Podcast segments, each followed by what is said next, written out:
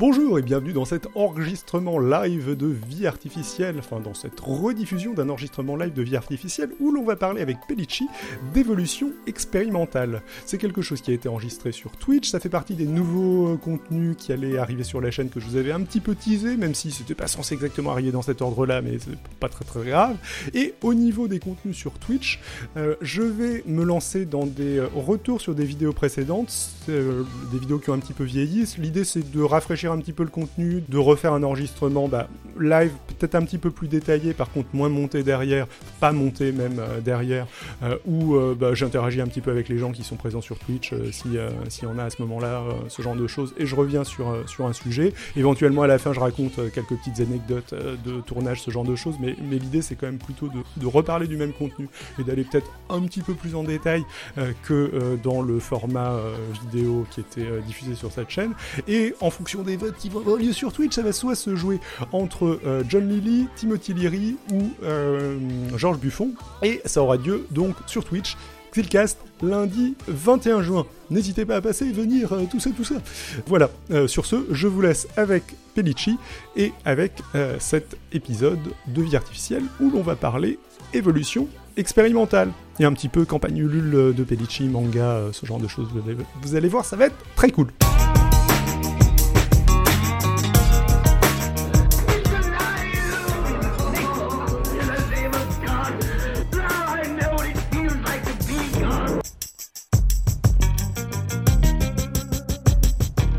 Donc bienvenue à tout le monde dans ce, nouvel euh, épisode de Vie Artificielle qui est enregistré live. Je suis comme d'habitude avec mon comparse Simon. Bonjour Simon. Bonsoir tout le monde. Et je suis aussi avec deux autres personnes. Alors je vais, je vais commencer par, euh, par Jean, euh, avec qui on a déjà enregistré pas mal euh, d'épisodes, mais euh, qui, dans, dans le lore euh, complexe de vie artificielle, où les épisodes ne sont pas diffusés dans l'ordre, où certains sont assez longs à monter, euh, il n'est pas encore apparu, mais on a, on a déjà fait plein de choses avec toi, Jean.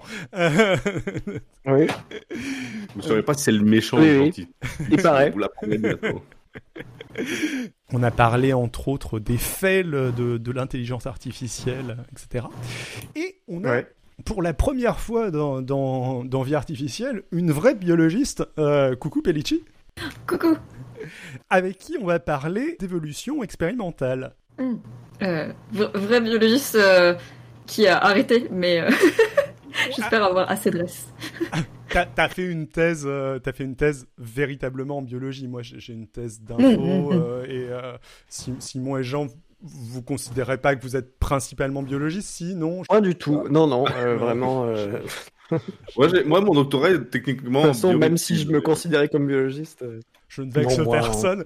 à la rigueur bioinformatique, je peux prétendre être euh, bioinformaticien. Mais non, oui, oui, effectivement, on est bien loin de maîtriser euh, les fondamentaux de la biologie comme euh, Pellicci euh, le, fait, même si elle va nous dire que ça fait longtemps, etc. Mais non, non, non, c'est certain. j'espère pouvoir vous apprendre des choses, c'est tout. C'est Mais- certain. Avant de parler de, euh, de biologie expérimentale, on peut parler un petit peu de, toi, euh, parce que tu, dis que tu as arrêté euh, la biologie depuis 5 ans, mais, que fais-tu depuis, euh, depuis 5 ans du coup? Eh bien, euh, j'ai arrêté la recherche pour écrire un bouquin sur la recherche. En fait, j'écris, donc je suis auteur de, auteur de bande dessinée et de manga. Et j'écris un, un manga qui s'appelle Matériel et méthodes, qui parle de recherche scientifique et qui décrit de façon plutôt réaliste euh, comment ça se passe dans les labos. Mm. Et, euh, et globalement, c'est un, un manga plutôt approuvé par, euh, par les gens qui ont fait la recherche. Et donc, ça permet d'avoir un, un point de vue euh, assez objectif sur, euh, C'est c'est quelque sur, chose sur ce petit monde. C'est quelque chose qu'on devrait donner à tous les, les gens qui veulent commencer un doctorat et qui, qui se demandent comment ça va se passer. euh, parce que Ouais. enfin, il y, a, il y a une vision euh, très, euh, très pratique de comment ça se passe. Non seulement, euh, d'ailleurs, euh, enfin, il y a, il y a un certain nombre de choses qui sont spécifiques à la biologie dans ton, euh, dans ton manga, mais il y a aussi pas- beaucoup de choses qui sont très euh, générales au, au- à la recherche et euh, aux doctorants en particulier, je pense. Euh, bah, je peux montrer peut-être euh, très vite fait si jamais je me loupe pas. Donc Material and Method, euh, il se trouve qu'il y a un financement participatif en ce moment pour donc Material and Method, c'est c'est ton ton manga appelle. Et euh, tu fais un financement participatif pour le tome 3, n'est-ce pas? C'est ça. Donc le tome 3 est en cours de, fin d'écriture là. Et, euh, du coup, euh, comme c'est un manga auto-édité, la publication est financée par une campagne de financement sur Ulule. Et donc là, la campagne est à peu près à sa moitié. Ça finit le 18 juin à minuit. Et vous pouvez, si jamais vous débutez la série, c'est aussi possible de débuter la série en participant à ce financement. Voilà. Il y a Il y a- plein de goodies, plein de trucs très cool. Tout un tas de stretch goals fort sympathiques. Je crois que le, le, le troisième, euh, le troisième stretch goal devrait se débloquer d'un instant à l'autre. euh, On en est à 198%, le, le troisième stretch goal est à 200%, donc clairement, on y est presque. Ah, c'est cool. Alors, Et donc c'est vrai que ça se passe dans un labo de bio, mais il y a- il y, a quand même des gens qui font pas de la bio qui arrivent quand même euh, à s'identifier. Donc je suppose que ça, ça décrit quand même assez largement le- la recherche expérimentale. Je suis assez curieux de savoir si t'as fait ça rien, enfin, juste avec ta propre expérience de chercheuse, ou est-ce que t'es allé chercher d'autres anecdotes euh, ou d'autres euh, validations chez euh, tes pairs chercheurs pour écrire Materials and Methods donc il n'y a pas, y a pas que effectivement mon expérience à moi, sachant que bah, quand, quand on est doctorant, on est forcément doctoré par d'autres potes doctorants. Donc il y a aussi pas mal, euh, pas mal euh, la- l'apport de mes amis parce qu'on on est souvent à se raconter nos mésaventures de labo ou des choses comme ça. Euh, même encore aujourd'hui, j'ai quand même des retours de gens qui sont encore au labo, qui me racontent un peu euh, bah, leur journée, etc. Euh, même en ce moment, j'enrichis même avec le témoignage de personnes qui sont pas forcément chercheurs, mais par exemple qui sont techniciens, qui ont d'autres points de vue, euh, pour essayer d'élargir un peu plus, un peu plus là-bas cette vision. Mhm. Mais sinon, ouais, euh, en, en vrai, c'est pas du tout autobiographique. C'est plein de, il y, a- il y a des petites anecdotes qui vont des trucs que j'ai moi vécu ou qu'on a tous fait parce qu'il y a des choses qu'on est obligé de faire quand on est au labo. Ouais. Mais, euh, mais au- au-delà de ça, ça, ça a plus pour vertu d'être assez généraliste. Et donc, oui, euh, je me repose aussi sur euh, ce qui est arrivé à d'autres ou, euh, ou ce qu'on me raconte, etc.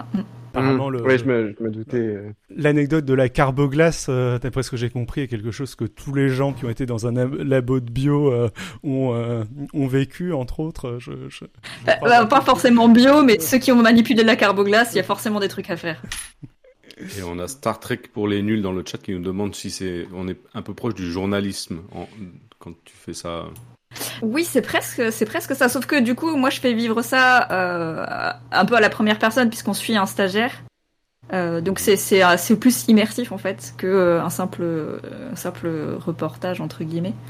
Ça a pour vertu vraiment de bah, voilà d'accompagner quelqu'un dans, dans son séjour, enfin son son découverte du monde de la recherche et et puis voilà de, voir voir tous les petits tracas du quotidien. Du coup, maintenant que t'es euh, plus euh, chercheuse euh, active, on va dire, est-ce que tu vas à la recherche vraiment, genre sur le terrain, tu vas chercher d'autres d'autres histoires de plus en plus pour écrire les, prochains tomes ou et du coup faire un travail qui se rapproche peut-être très légèrement du travail de journaliste? Ou est-ce que tu tu juste tu t'imprègnes mais de manière un peu plus passive de de la culture scientifique euh. Euh, Il y a des fois, j'ai j'ai un peu besoin de voilà de re- enfin de revenir dans un labo. Alors j'ai pas ces derniers temps, c'était pas trop possible. Mais voilà de, de de se réimprégner des lieux parce que euh, il y a des choses comme ça qu'on oublie un peu. Euh, et pour le reste, je pense que de toute façon, euh, la série a pas vertu d'être, enfin a pas vocation pour être très longue. Donc euh, globalement, avec ce que j'ai déjà, il y a déjà de quoi faire puisque Mm. N'importe qui qui a fait une thèse, c'est que c'est déjà beaucoup beaucoup de choses à raconter. Hmm. Mais euh, j'aime bien quand même euh, un peu éteindre, même si c'est pas forcément des données que je vais enfin tout utiliser ou quoi, mais de quand même demander un peu à des gens leur retour euh, au cas où quoi, ou que ça puisse quand même enrichir le récit. Euh, et effectivement, dans ce cas-là, ça ressemble un peu à du journalisme, c'est vrai. Bon, je demande aux gens, je, je les appelle, je leur dis mais euh, comme ça tu fais comment euh, Oui, c'est vrai, c'est vrai qu'il y a un peu de ça. Ouais, je me doutais qu'il y avait ouais. Ah, c'est marrant. Je, Euh, c'est ouais, exactement ce que Star Trek pour les, les nuls disait du coup. Mm, mm, mm, Exactement, tout à fait. Très bien recoupé. Bonne question. Du coup, ça, ça me surprend. Moi, je je je je le voyais pas comme ça, mais du coup, c'est c'est ouais, c'est c'est assez cool. C'est assez cool aussi. Oui, donc tu euh, le tu dis que c'était pas prévu pour être très très long. C'est prévu en combien de tomes du coup euh, le- Euh, c'est censé être bouclé en 4 tomes, alors euh, à voir si je- j'arrive à boucler avec le quatrième tome. Mais euh, normalement, voilà. Tu vas nous faire une George R. R. Martin en, en rajoutant un tome à chaque fois, non je, je- je ne pense pas, je ne sais pas. Espérons financièrement pour toi.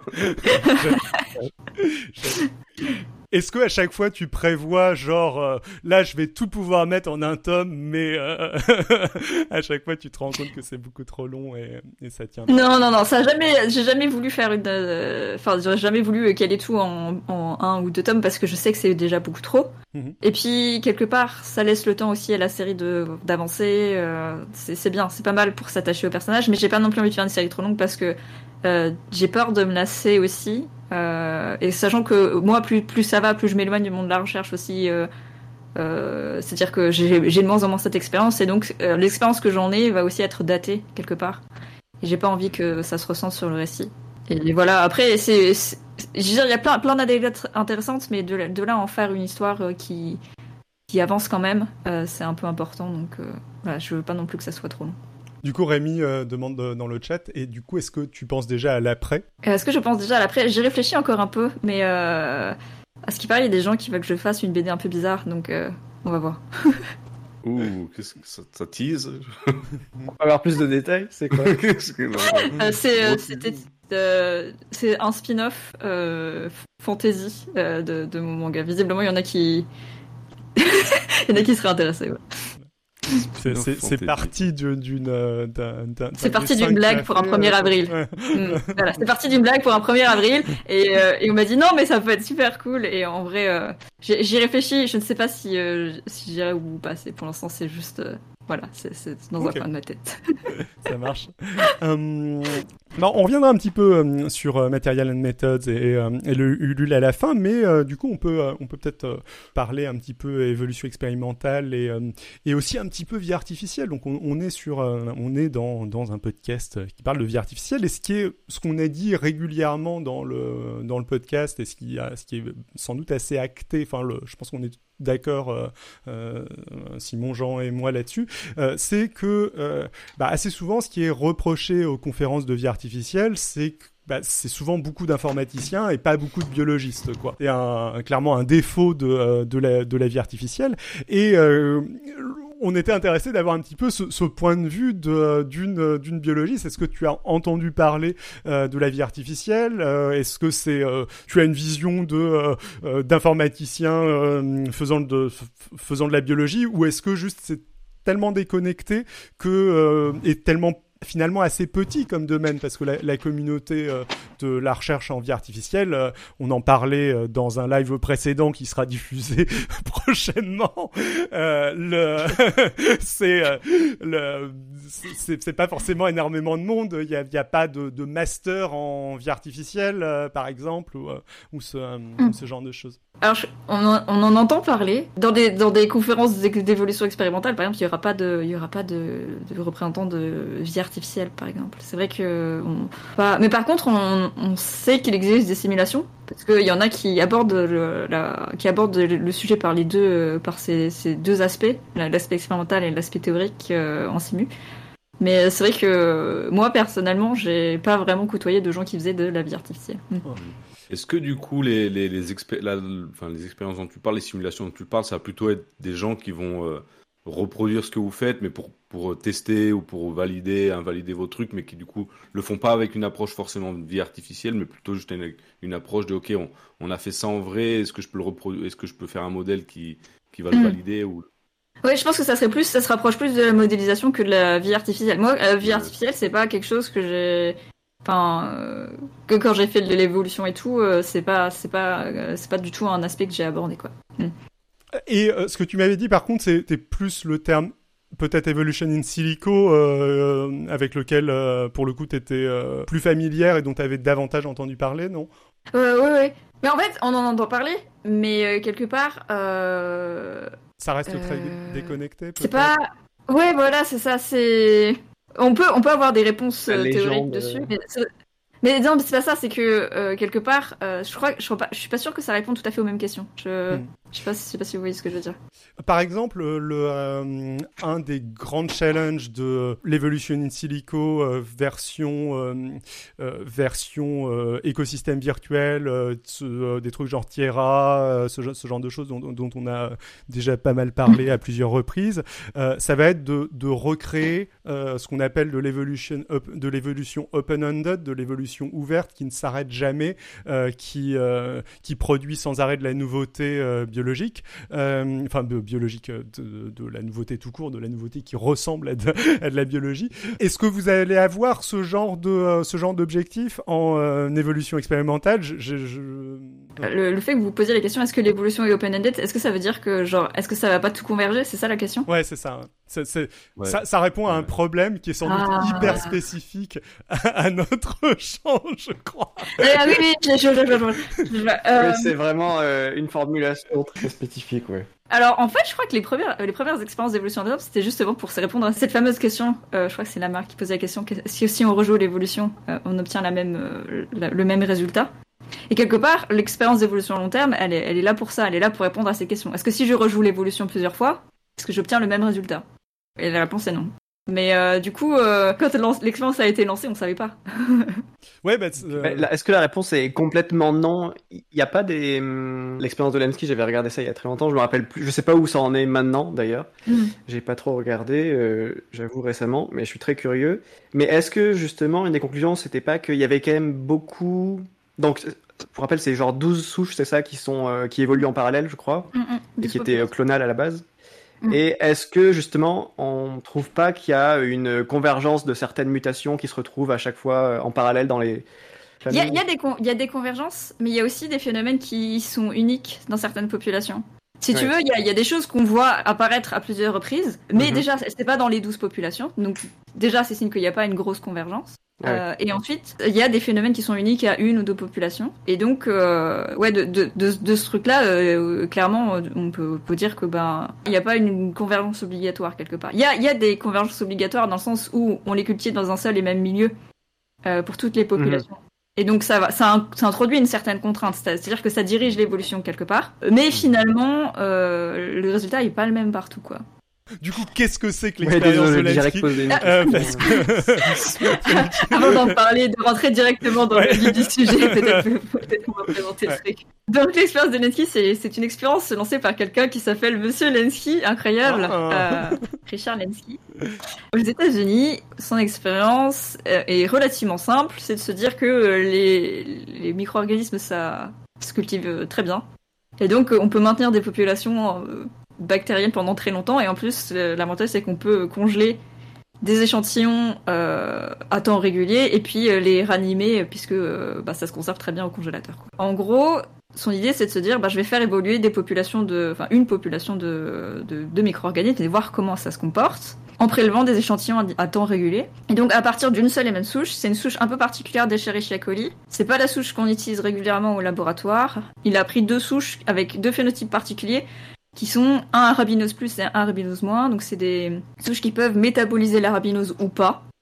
Et à partir de ces deux souches, il en fait, il fait six populations. Donc six populations arabinose plus, six populations arabinose moins, ça fait 12 populations au total. Et il les cultive dans un milieu assez pauvre euh, où il y a euh, du sucre et quelques sels. En gros, il n'y a pas grand-chose. Et euh, il va lancer la culture de ces 12 populations. Chaque jour, elles sont repiquées. Mmh. Et ça fait plus de 30 et quelques années que ça dure. On en a plus de 50 000 générations. Wow. Oui. Naïvement, mais pourquoi du coup il a fait, il est parti avec deux euh, arabinos plus, arabinos moins? Je crois que c'est pour euh, une raison super pratique, c'est de pouvoir les mettre en compétition. C'est-à-dire que si, quand on veut vérifier qu'une population est plus adaptée qu'une autre, on fait un test qui s'appelle un test de compétition et euh, il faut un marqueur pour pouvoir distinguer les deux populations et euh, du coup, euh, le métabolisme de l'arabinose, c'est un marqueur. Okay. Parce, que, parce que certaines souches sont colorées et pas d'autres. Ok, d'accord. Mm. Oui, du coup, moi, assez souvent, je, je vends euh, les expériences d'Evolution in Silico en vie artificielle en mode, ouais, euh, l'avantage qu'on a parmi les, les par rapport aux biologistes, c'est que on peut rebooter l'évolution, etc., ce, ce, ce, genre de choses, remonter dans le temps. Et là, là, avec, euh, avec ton... Vous fait de la concurrence. après, ça prend quand même 30 ans. hein. C'est pas les mêmes ordres de grandeur aussi. Quoi. Ouais, on, on a, on a, on sans doute encore l'avantage du coût euh, qui, est- qui est- qui est un peu, qui est un peu moins- et clairement en coût et puis même en main d'œuvre hein, parce qu'il faut, faut quand même euh, faut quand même entretenir euh, ces populations. Enfin, je veux dire, ça, ça, ça veut dire qu'il y a quelqu'un qui est là pour repiquer les populations tous les jours. Mais du coup, question très bête, avec le Covid, comment ils ont fait? Pardon. Euh, je, ne sais pas du tout, mais à mon avis il y avait des astreintes. Ouais, t'as Ok. des autorisations et tout. Moi, dans, le- dans le labo aux États-Unis avec lequel euh, on bosse, euh, pour le coup, ils ont, ils ont été obligés de, de détruire toute la limaillerie, mais euh, enfin, je veux dire, là, là, dans ce, dans, dans ce cadre-là, ce serait ho- horrible. ça arrêterait con, con- Enfin, déjà que c'est horrible dans. euh, enfin, euh, Après, au pire, euh, il y a toujours le- il y a toujours l'option de on congèle l'échantillon et on réserve euh, ça ouais. pour le ranimer plus tard. Mhm, c'est vrai. Euh, c'est toujours une option, mais je sais, tout dépend de, de la police. Enfin, je sais pas, ça se trouve, en fait, euh, je- le, le laboratoire de Richard Lenski a un site, je crois qu'il est plutôt bien maintenu, euh, donc ça se trouve, ils ont mis des news à ce propos. Euh, mais, enfin, soit, soit il y a quelqu'un qui est là pour faire, pour faire le repiquage. Si une seule personne suffit, hein, c'est pas très long. Euh. Sinon, euh, sinon on, on congèle, on congèle les échantillons et euh, on refait un repiquage à partir des échantillons congelés. Quoi. En gros, c'est l'option pause existe. Flexible. Vraiment, euh, on n'a rien de plus que vous. Euh, vous pouvez Ouais, non seulement, dire. non seulement rebooter les- l'évolution, mais en plus vous pouvez faire des sauvegardes. Euh, après, en vrai, il y a quand même, quand le fait que si tu se, enfin, euh, quelque part, la congélation c'est aussi une certaine contrainte, donc tu peux, tu peux ne, enfin, tu peux pas considérer que c'est forcément euh, non, enfin, ça a pas de conséquences. Tu peux, euh, tu peux, ça, se trouve il y a des conséquences et donc euh, le, moins possible, faut, faut éviter quoi. Toi, du coup, tu as travaillé sur cette expérience. Ton, ton sujet, c'était quoi en quelques mots euh, Enfin, ou pas en quelques mots d'ailleurs, en, en aussi détaillé que tu as envie. C'est la question. Ouais. La question qu'on attend tous depuis le début. Ouais, En, plein plein de mots. Qu'as-tu fait Qu'as-tu fait Qu'as-tu fait Donc le véritable titre de ma thèse c'était euh, euh, l'étude de la dynamique des taux de mutation. Euh, je sais pas si c'est assez clair. Euh, donc en gros, euh, la question c'était de savoir euh, à quelle vitesse les génomes évoluent dans cette expérience et notamment quelles sont les contraintes. En fait, c'est dû au fait que dans l'expérience de Lenski, il y a 6 populations sur les 12 qui ont développé un phénotype qu'on appelle hypermutateur. Donc c'est un phénotype dans lequel euh, les gènes de réparation de l'ADN sont endommagés et euh, le taux d'apparition des mutations est beaucoup plus élevé. Donc c'est un facteur 100 à un facteur 1000 Ah ouais. de mutations par génération. J'espère ne pas, de ne pas me tromper sur euh, les ordres de grandeur, mais il me semble que c'est ça. Et euh, c'est un phénomène qui apparaît six fois dans les 12 populations. Mhm. On peut du coup se poser la question qu'est-ce que, qu'est-ce que ça a comme impact sur l'évolution de ces populations? Comment est-ce que ça se régule? Est-ce que au bout d'un moment, des mutations vont apparaître pour compenser ce phénotype hypermutateur ou pas? Parce que euh, si c'est trop euh, délétère, ça va favoriser l'apparition de mutations, euh, enfin que ça va sélectionner les, les- les mutants qui ont une mutation compensatrice, donc qui vont euh, quelque part compenser euh, ce défaut par un autre défaut pour revenir à un taux de mutation plus bas Mhm. ou pas. Et euh, c'était ça la question. À quelle vitesse euh, les, les génomes évoluent? Est-ce qu'il y a des contraintes dessus? Et aussi, est-ce qu'il y avait des endroits par- euh, particuliers dans lesquels s'accumulaient les, euh, les mutations ou pas? C'était euh, notre partie. Ok. euh, Excellent. et du coup, euh, est-ce que tu as euh, eu certaines conclusions euh, là-dessus ou euh, enfin, qu'est-ce que ça a donné euh, Même si, euh, enfin, une thèse, on répond jamais, rarement à la totalité des questions, mais Euh, donc en fait, euh, moi j'ai étudié une population en particulier parmi d'autres. C'était une population qui avait un taux de mutation assez élevé. Et euh, la question c'était de savoir, euh, voilà, euh, en fait, donc on savait qu'elle accumulait les mutations très très vite. Mhm. Est-ce que c'était délétère ou pas? Et en gros, donc il fallait qu'on mesure les taux de mutation. Enfin, parce que donc on a les génomes, hein, on a la- le taux d'appar- d'apparition de, de mutations dans le, dans le génome parce qu'on séquence régulièrement des, des échantillons. Mhm. Mais euh, il fallait les mesurer expérimentalement, donc j'ai aussi mesuré expérimentalement ce taux. J'ai constaté que c'était effectivement le cas, que c'était euh, des taux de mutation assez élevés et que ça se maintenait dans le temps.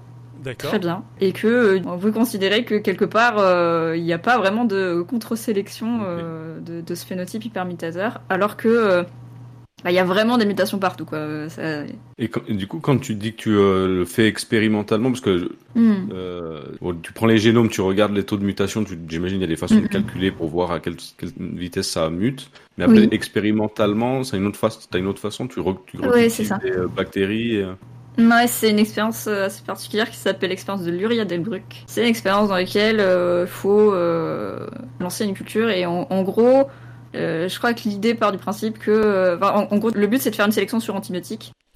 Ok. et de voir, euh, de voir en fait la proportion de, de mutants qui vont apparaître dans ta culture qui vont résister à l'antibiotique. Mhm. Et du coup, ça permet de mesurer euh, les taux de mutation comme ça. C'est une expérience un peu euh, fastidieuse, mais on peut mesurer expérimentalement les taux de mutation.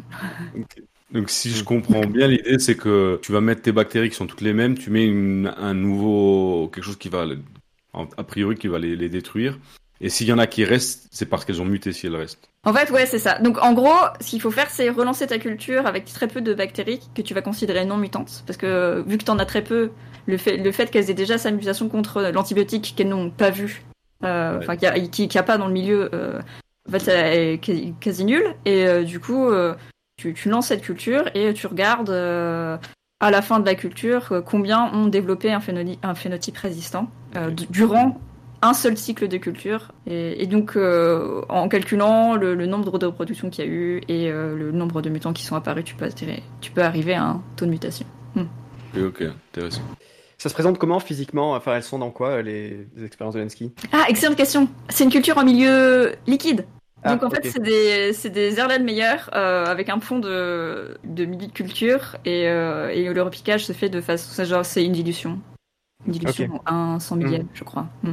Ok, donc niveau durée, bah, j'imagine que c'est euh, euh, quelques années, donc la, la durée d'une euh, d'une thèse sur laquelle tu, euh, tu vois le, cette, cette évolution, ou alors tu avais, des, tu avais des, des étapes intermédiaires et tu l'as tu l'as re, t'as refait, je sais pas, plusieurs expés durant la thèse. Je- le, le, le- les durées sont Ah, de quel ordre?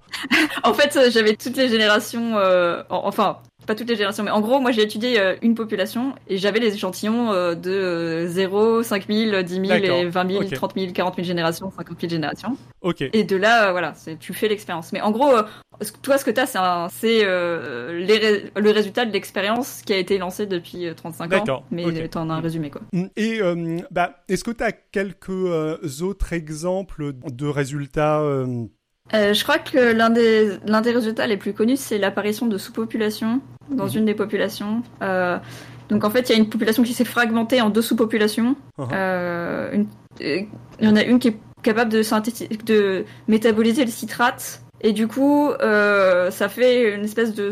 En fait, il y a une population qui mange les déchets de l'autre sous-population, je crois, un truc comme ça. D'accord. Du coup, ça fait deux, deux oui. populations qui, qui coexistent dans, un, dans une seule et même culture. Et, euh, et je me demande si, quand je suis partie, il y avait pas, euh, ils, se demandaient pas si ça était apparu dans une autre population. Ah, c'est Euh. quand même euh, balèze l'apparition de la, de la symbiose, ouais, de la coopération. C'est pas, pas, vraiment, c'est pas vraiment une symbiose, hein, mais c'est vraiment l'apparition d'une sous-population, euh, de deux sous-populations qui coexistent. Ok. Le, Mais l'u- l'une pourrait euh, survivre sans l'autre? Euh, il me semble que oui. Il me semble qu'elles peuvent toutes les deux métaboliser du glucose.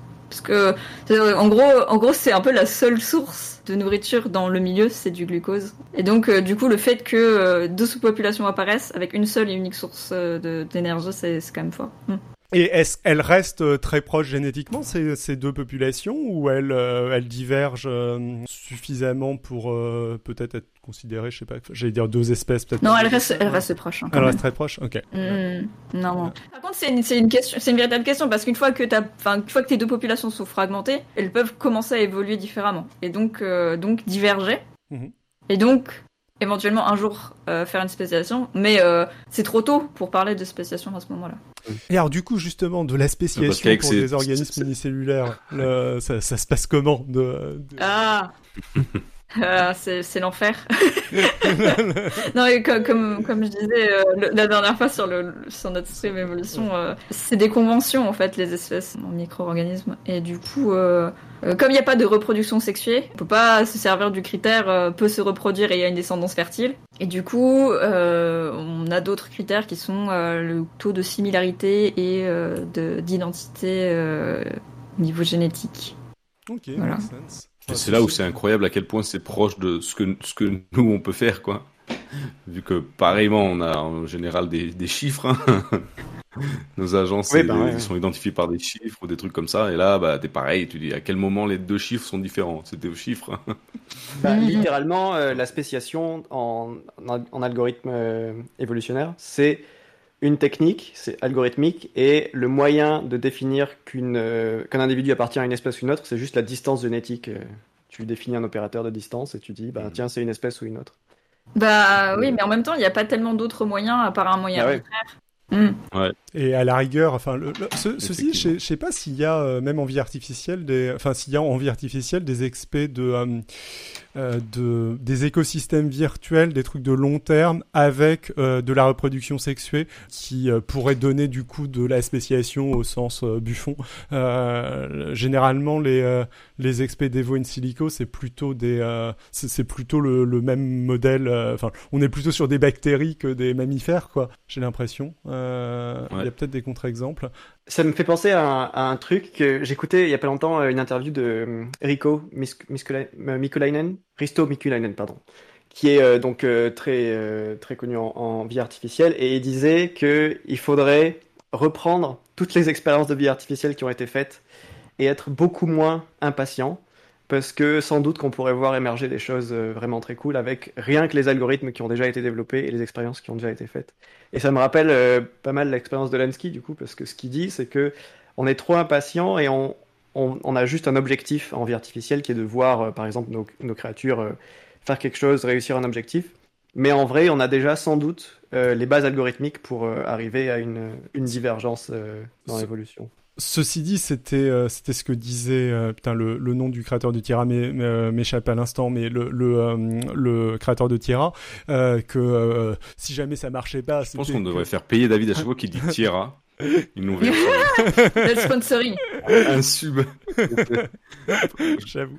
Euh, que euh, que le le- l'expé euh, enfin si jamais ça ça avait tendance à converger c'était parce que euh, l'espace était trop petit que euh, la durée était pas suffisamment euh, suffisamment importante et bah le souci c'est que malgré tout il y a, il y a pas nécessairement eu euh, de euh, il y a il y a eu plein d'écosystèmes virtuels qui ont euh, expliqué que non leur modèle ne ne convergeait pas ou qu'ils étaient open-ended mais j'ai pas l'impression qu'il y a eu quelque chose qui ait convaincu tout le monde sur le fait que oui euh, là euh, on avait euh, on a, on était sur quelque chose de fondamentalement complètement différent de de Tierra du coup je je je, je, je sais Ouais, pas ouais, non, ouais. t'as raison. Ça, ça, ça- ça fait un bon moment qu'on essaye quoi de faire des. Je sais pas si euh, quelqu'un a dans sa cave un Tierra des, euh, des années 80 qui est toujours en train de tourner. Tourne. Ça serait marrant, ouais. Bah, le problème, c'est que, oui, enfin, tu- la puissance, euh, ça devient vite plus intéressant d'acheter une nouvelle machine que de laisser tourner la même simulation Oui, euh, je- je- je- pendant 10 ans.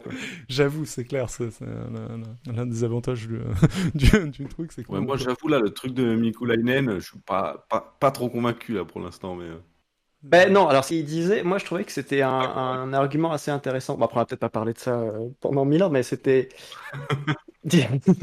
ouais, on va l'inviter et on va lui demander de se défendre.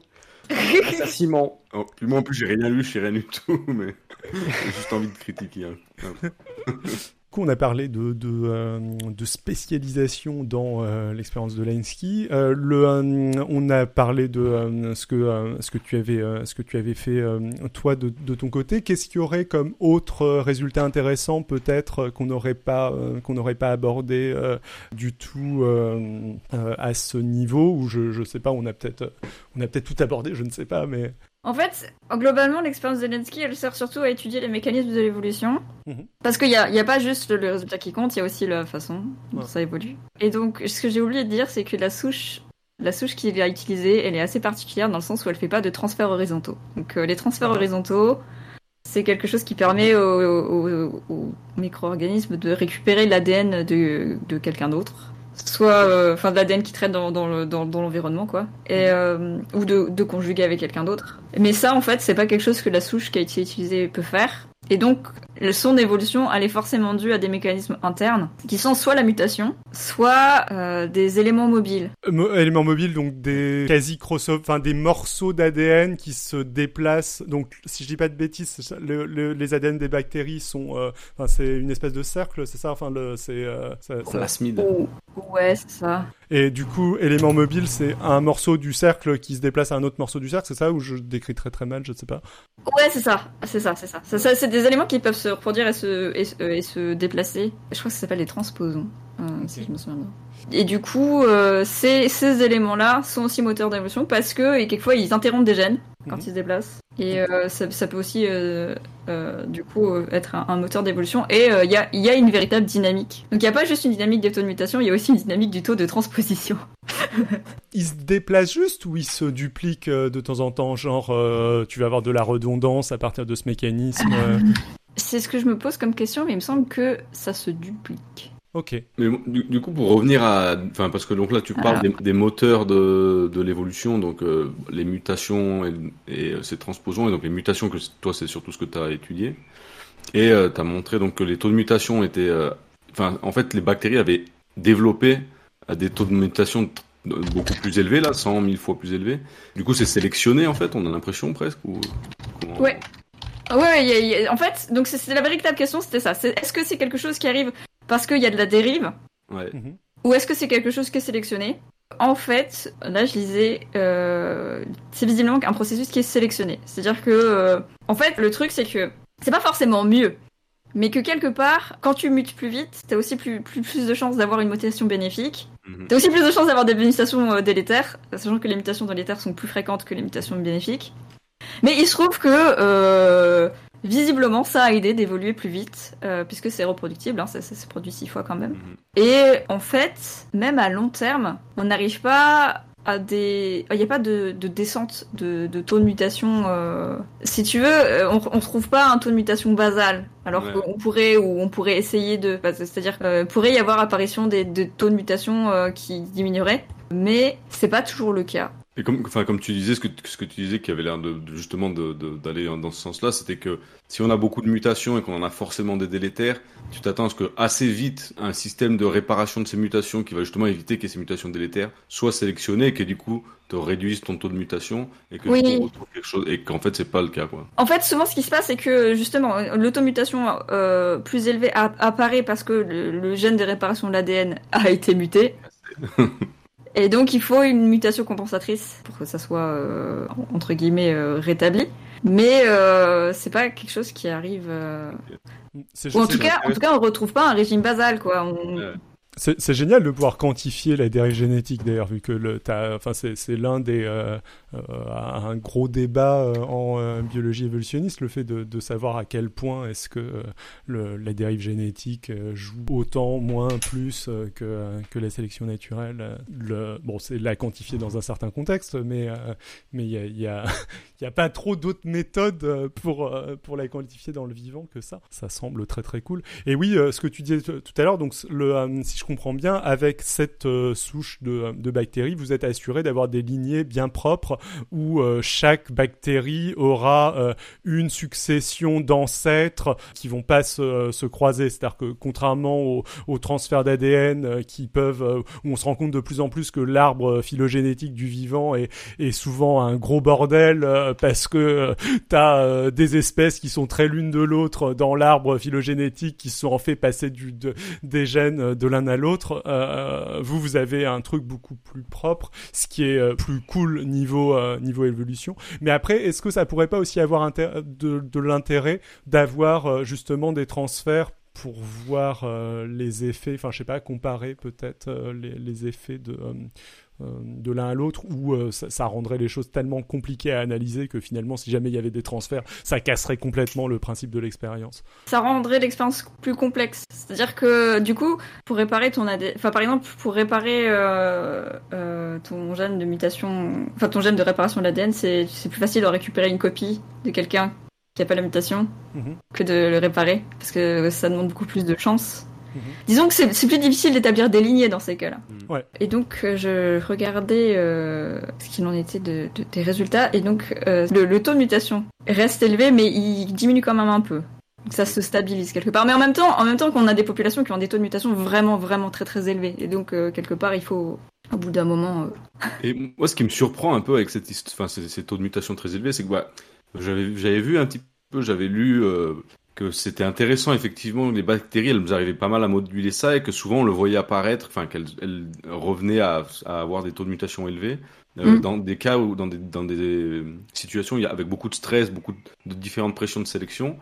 Et là, on dirait que c'est ce qui se passe, mais pourtant, la, la pression de sélection, elle a pas l'air d'être. Enfin, Elle est voilà, pas forte. Ouais, ils Mm. sont dans leur petit, dans leur petit Hélène Meyer, pépouze, et on- on- de temps en temps, Oui, non, mais. C'était la vraie question, c'est est-ce que, euh, est-ce que, euh, comment dire, euh, c'est un milieu stable. Ouais, Et c'est ça qui est fou, c'est qu'en fait, euh, c'est un milieu stable, il y a quand même 50 000 générations d'évolution, et même là encore, elles continuent à évoluer. Alors par contre, euh, elles sont adaptées, hein, elles s'adaptent très très vite, et les mutations qu'elles commencent à accumuler là, c'est des, c'est des mutations avec des effets euh, plutôt faibles en fait. Ouais, ouais, ouais. Ouais, bah, j'imagine qu'elles ont dû s'adapter avec le temps, là, juste, euh, j'imagine les taux de reproduction qui leur permettent de pas grossir trop vite, pas, pas grossir trop lentement, euh, de, de- peut-être de, de synthétiser mieux le, le glucose, ou je sais pas quoi, et puis, bon, puis voilà, hein. Bah, Ça, c'est intér- simplifie un peu la bactérie. La pauvre Bah, bactérie, ouais. elle travaille beaucoup plus que ça. Du coup, ça c'est intéressant quand même que euh, petit à petit, en fait, le, le rythme de l'innovation euh, diminue vachement. quoi. C'est c'est ce que tu dis. Genre, elles, sont, elles se sont adaptées très fortement au début, puis après, euh, ça converge. Bah, vers, euh, C'est-à-dire que les, les mutations à fort effet, elles, a- enfin, elles sont sélectionnées beaucoup plus tôt. Ouais. Ce qui est logique. Et après, en fait, ce que t'as, c'est des petites mutations, enfin des mutations qui vont avoir des effets, mais dans un, enfin beaucoup moindre quelque part. Mais quelque part, quand t'es déjà euh, bien adapté, bah c'est ce qui fait la différence, quoi. Et est-ce qu'il y a eu des, euh, des experts en mode euh, les, euh, je sais pas, le, le- les remettre dans un environnement complètement, enfin avec énormément de compétition, d'autres bactéries, etc., et de voir à quel point elles se débrouillent de- dans ce, dans ce, dans ce genre de cas qui est plus du tout l'environnement de, de l'expé contrôlé? Mais je pense que tu, tu pourrais, mais quelque part, elles sont pas du tout faites pour. Enfin, je veux dire, elles ont Ouais. quand même évolué seules dans un milieu euh, Bah, ouais. pauvre. euh, Enfin, c'est- c'est des choses particulières qui font qu'elles sont, elles sont spécialisées, quoi. Ben oui, mais justement, enfin, le, euh, ça pourrait être marrant de voir. euh, entre guillemets, à quel point est-ce qu'elles se font de plus en plus bolosses par euh, le- le- l'environnement auquel elles sont pas. euh, C'est ouais. devenu les Shiba Inu de. Je, je vois ce que tu veux dire. Le- ou que tu, tu les remets dans un environnement où avant le- leur, leur ancêtre euh, était pépouze et tu, tu, euh, le, le- là, d'un seul coup ça marche plus du tout. euh. C'est c'est le genre de truc qui pourrait être fait, mais je suis pas sûre que quelqu'un l'ait fait. Ok. Par contre, ce qui est possible, par contre, ce que certains font, je crois, c'est reprendre, euh, quand il y a des phénotypes intéressants, c'est éventuellement de les reprendre et de refaire une évolution à partir de, de cette souche qui est un phénotype intéressant.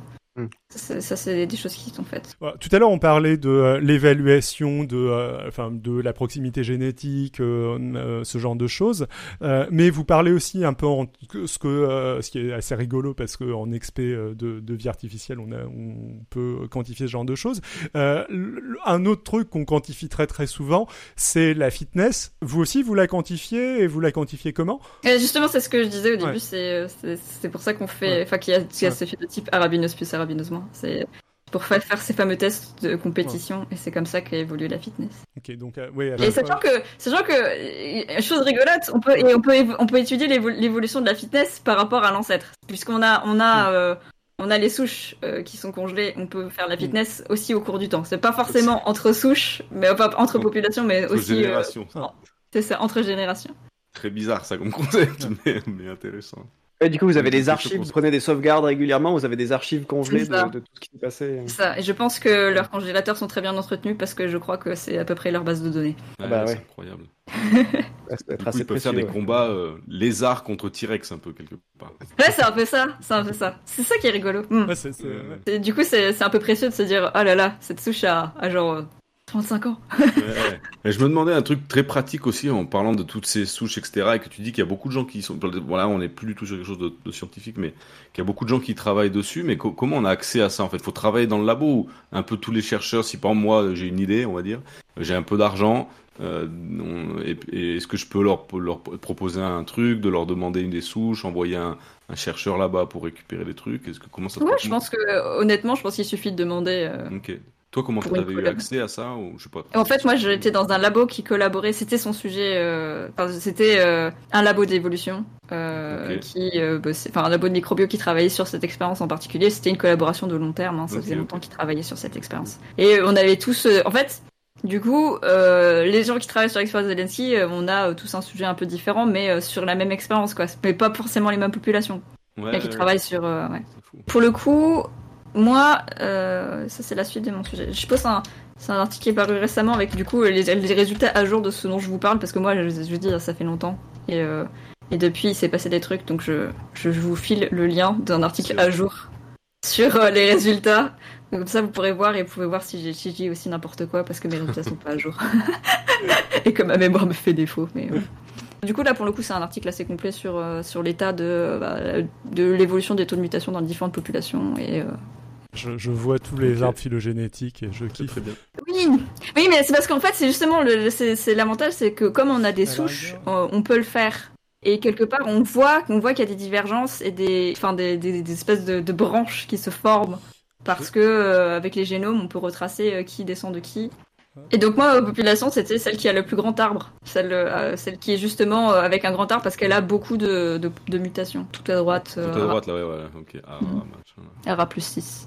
Euh, donc c'est la tienne, Ouais, Moi, si je peux parler deux secondes de, celle-là, c'est ça. hein. Et oui, donc moi je voulais juste dire euh, par rapport aux recherches que je fais où on travaille sur euh, la culture et sur euh, comment les, les êtres humains s'échangent des, des traits culturels. Et en fait, cette question, nous on commence à peine à, la- à effleurer ces questions des taux de mutation, etc. Et c'est très intéressant parce que ça, c'est au final et tout ce que tu disais avant, ça me fait penser à ça à chaque fois parce que tu as vraiment cette espèce de recherche de trade-off entre générer des choses nouvelles en sachant que dans ces choses nouvelles il y aura des choses qui sont pas bien Ouais. euh, mais avec ce besoin d'en générer un maximum quand même, parce que bah, euh, au final, ça va peut-être être bien. Et dans les inventions humaines, bah, c'est aussi un peu le cas, mais euh, on n'a pas de, de frigo. Après, est-ce que c'est un avantage sélectif ou pas? On sait pas Ouais, vraiment. Parce Ouais, que quelque part, c'est apparu, tu vois. Mais en fait, enfin, c'est un avantage sélectif dans le sens où quelque part, les hypermutateurs sont imposés dans la population. C'est-à-dire que la population devient ouais, voilà. hypermutatrice en- dans, dans son ensemble. Donc, euh, du coup, ça s'est imposé dans la dans cette évolution-là. Mais quelque part, euh, si c'était pas apparu, est-ce que c'était nécessaire? Pas forcément, tu vois. Ouais, ouais, ouais. L'air de dire que ça s'est reproduit dans quand même plusieurs populations. Oui, oui, oui. Ça, ça, ça- ouais, c'est difficile effectivement de savoir si c'est vraiment ça- sélectionné, mais C'est pareil, c'est c'est reproduit, mais à des taux différents, parce que les autres populations Ouais, hypermutatrices sont moins. Et donc c'est pour ça que à la fin, là, dans cette population-là, ça, ça, ça commence à se ralentir. Il y a une deuxième mutation qui apparaît dans un autre gène de réparation de l'ADN, et ça commence à ralentir. ok.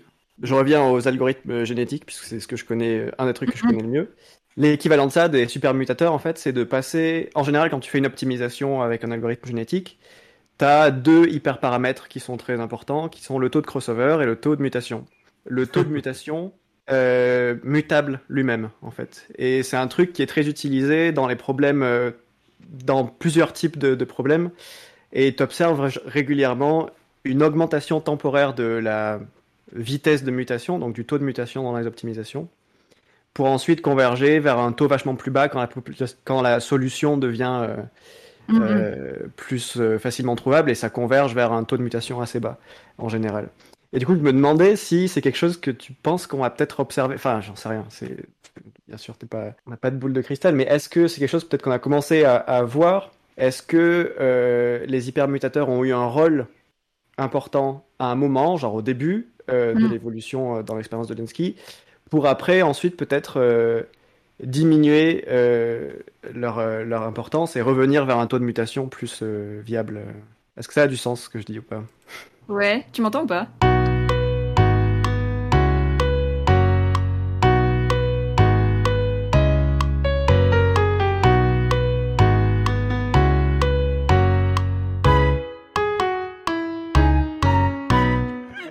Tous les coups, il ne m'entend pas. Et du coup, j'étais là, ah non, c'est pas, pas grave, je vais, je vais écouter sa question jusqu'à la fin et on verra après. Désolé. J'ai pas compris. Les aléas du direct. Mais ok, bon bah euh, du coup, euh, Très bien. Et vraiment désolé d'avoir interrompu. Du Eh coup, ben- je, Non, non, je ne mais sais y a- pas ce a- que j'ai interrompu, mais a- Non, en fait, en pas c'est juste que j'allais poser une question du genre, euh, qu'est-ce que tu entends par. euh, parce qu'en fait, euh, Ouais. moi, j'y connais pas grand chose en évolution euh, in silico. Ouais, du coup, Et, euh, t'étais au du coup, c'est à toi de, de m'expliquer euh, comment ça fonctionne. Je, je- Ah. je crois que Jean parlait euh, de euh, d'algogénétique. De- enfin, D'algogénétique, exactement. Et du coup, j'étais là, euh, c'est quoi un algogénétique Et je me demande si tu parlais pas de programmation génétique à ce moment-là. Enfin, je, je sais pas si tu étais Ah, sur de euh, sur de l'évolution in silico ou de euh, ou euh, plus de du machine learning euh, utilisant le l'Evo. Mais je Quelle distinction tu fais entre les deux, entre évolution in silico et euh, Euh, Evolution in Silico génétique version euh, écosystème virtuel, euh, c'était pas en train de résoudre un problème, tandis que machine learning euh, version euh, programmation génétique, euh, Ouais, ouais, euh, là- t'as un, problème et tu le résous par évolution. Est-ce qu'on pourrait pas dire Ouais. que c'est la même chose? Bah, pour moi, la frontière est assez floue quand même. pour nous mais- simplifier la tâche La Oui. frontière est assez floue, ouais, je, je... mais je, je je sais plus sur quel concept elle t'interrogeait et je, je- Bah, moi non plus, je ne le saurais. bah. en re-regardant le stream, je suis vraiment désolé. euh, oui. Ouais, T'inquiète, t'inquiète. C'était de juste euh, genre. euh, tu me parlais d'alg- d'algogénétique et j'étais là, euh, c'est quoi un algogénétique? Ah, Bah. un, un algogénétique, pour moi, euh, c'est donc euh, programmation évolutionnaire, c'est le truc hyper large euh, où euh, c'est tout ce qui est euh, inspiré par la, la sélection naturelle et qui que tu fais tourner sur un ordinateur. En gros, algogénétique, c'est ce qui cherche à résoudre un problème généralement. Programmation génétique, c'est ce qui cherche à résoudre un problème d'une certaine manière. Et euh, ce qui va être euh, plutôt euh, evolution in silico, euh, algorithme évolutionniste, euh, ce genre de choses. Généralement, quand il y a génétique dans le terme, ça, veut dire que ça résout un problème, étrangement. Euh, le, tandis quand il n'y a pas génétique dans le terme, ça veut plus dire que on est dans de la bio où on essaye d'étudier des phénomènes biologiques. Moi, ce que j'aime bien comme terme, c'est écosystème virtuel, mais c'est pas euh, Ouais. forcément le, le meilleur terme. Et c'est vrai que c'est, comme le disait un peu euh, Simon, c'est assez confus et au final, euh, on n'est pas forcément sûr nous-mêmes de euh, le- les explications sont un peu interchangeables. En tout cas, programmation génétique, c'est vraiment très résolution de problème où tu crées un Mhm. programme à la fin. Euh, généralement, il y a le terme évolution dans le terme, c'est plus euh, de l'évolution in silico. Euh, Et donc, ta question c'était euh, est-ce que. Enfin, donc. Ah, Dans, c'était- dans... C'était plus un monologue qu'une question, hein, vous l'aurez Euh, vous l'aurez remarqué. Non, mais si, Non, on non, avait bien euh, compris. hein. si- Tu- tu- si, tu- si, et en euh, plus, Pellicci avait avait commencé à répondre, je pense. Eh ben, je veux bien que tu, que tu répondes parce que du coup, j'ai pas entendu du tout. Euh, oui, euh, euh, Est-ce que tu peux répéter la question du coup parce que ça fait. Ouais, alors, on l'a un peu souvent, euh. Ce que je disais, c'est que avec euh, bon, les algorithmes génétiques, on va dire, ou les evolutionary computations en général, qui est le terme euh, bon anglophone, mais qui regroupe à peu près tout ça. Tu observes quand tu passes euh, le taux de mutation, qui est un paramètre, c'est un Mm. hyperparamètre de ton algorithme d'optimisation, Mm. dans le cas d'une optimisation. Tu peux le passer en tant que lui-même euh, gène, si tu veux, c'est-à-dire que ton taux de mutation devient sujet à mutation lui-même. Et souvent, ce que tu observes, c'est une augmentation de ce, taux de mutation au début, pour ensuite, euh, quand tu te rapproches de la solution optimale d'un problème, par exemple, observer qu'il rediminue et que tout se restabilise. Et ma question, c'était, dans les expériences de Lenski, on voit l'apparition des hypermutateurs, qui Mm. correspondraient en gros à, au taux de mutation qui devient euh, très large, très grand euh, d'un coup. Et est-ce que on observe aussi une disparition progressive de ces hypermutateurs, ce qui du coup revient, enfin, se corrélerait très bien avec euh, ce qui se passe dans l'ordi, quoi. Enfin, Ouais, alors euh, du coup, moi, ce que j'avais commencé à voir, c'était une diminution du taux de mutation, c'est-à-dire que des mutations apparaissent et ça diminue un tout petit peu. Mais ça ça fait, ça fait pas un retour euh, au taux de mutation originel. Mhm. D'une part, parce que c'est pas forcément simple, et donc du coup, ça demande aussi un certain facteur chance, etc., etc., d'avoir une mutation suffisante pour compenser entièrement.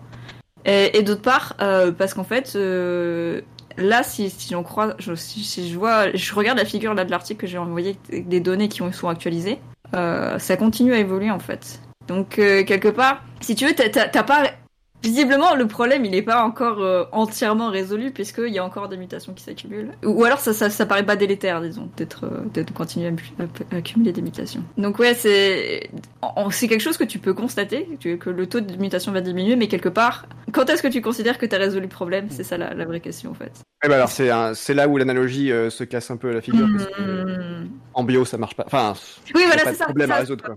Oui, c'est ça. Bah, si, il y en a un. Et... Ah, au tout Non, début, peut-être la- l'adaptation au milieu, ouais, Voilà. au tout début, quoi. ça. Au début, tu peux dire, ah, on va s'adapter au milieu, et très bien. En fait, c'est au bout d'un moment, ça sera adapté au milieu, mais visiblement, ça continue à évoluer. Ceci dit, au niveau de euh, Open-Ended Evolution et convergence, la, la question se pose aussi dans, de- de- dans le même sens, enfin dans le sens inverse, en mode quand est-ce que tu considères effectivement que ça a convergé? Ça Ouais. fait un petit peu un parallèle avec. Oui, oui, avec il y a euh, très clairement le même problème. Sinon, vi- vite Mhm. fait, euh, je, je réagis un petit peu au chat. Star Trek, euh, Rémi qui, dit- qui disait les écosystèmes virtuels, c'est un nom qui vend grave du rêve, je suis d'accord. Et euh, sinon, euh, Alex qui bosse sur des méthodes évolutionnistes pour le machine learning, qui disait que si on s'intéresse un peu à des questions théoriques sur ces algos, donc qui résolvent des problèmes, on peut effectivement retomber sur des, proches, des questions proches de ceux qui s'intéressent à l'évolution d'un point de vue plus biologique, comme on fait avec, enfin, disons, notre branche de vie artificielle, même si ça, inclut un petit peu les deux, sachant que euh, Andy euh, bosse, euh, entre autres, sur des algos de novelty search, ce, qui est, ce qui est assez, assez rigolo. Je sais pas si on en a déjà parlé en vie artificielle dans le podcast, faudrait qu'on le, en parle un jour. C'est assez rigolo dans la mesure où c'est des algos donc qui cherchent à résoudre des problèmes, mais qui ne vont pas utiliser comme fonction de fitness un score qui cherche à sélectionner des individus qui résolvent le plus efficacement, efficacement possible le problème en question, mais des individus le plus divergents possible euh, les uns des autres. Et étrangement, ça va être une bonne méthode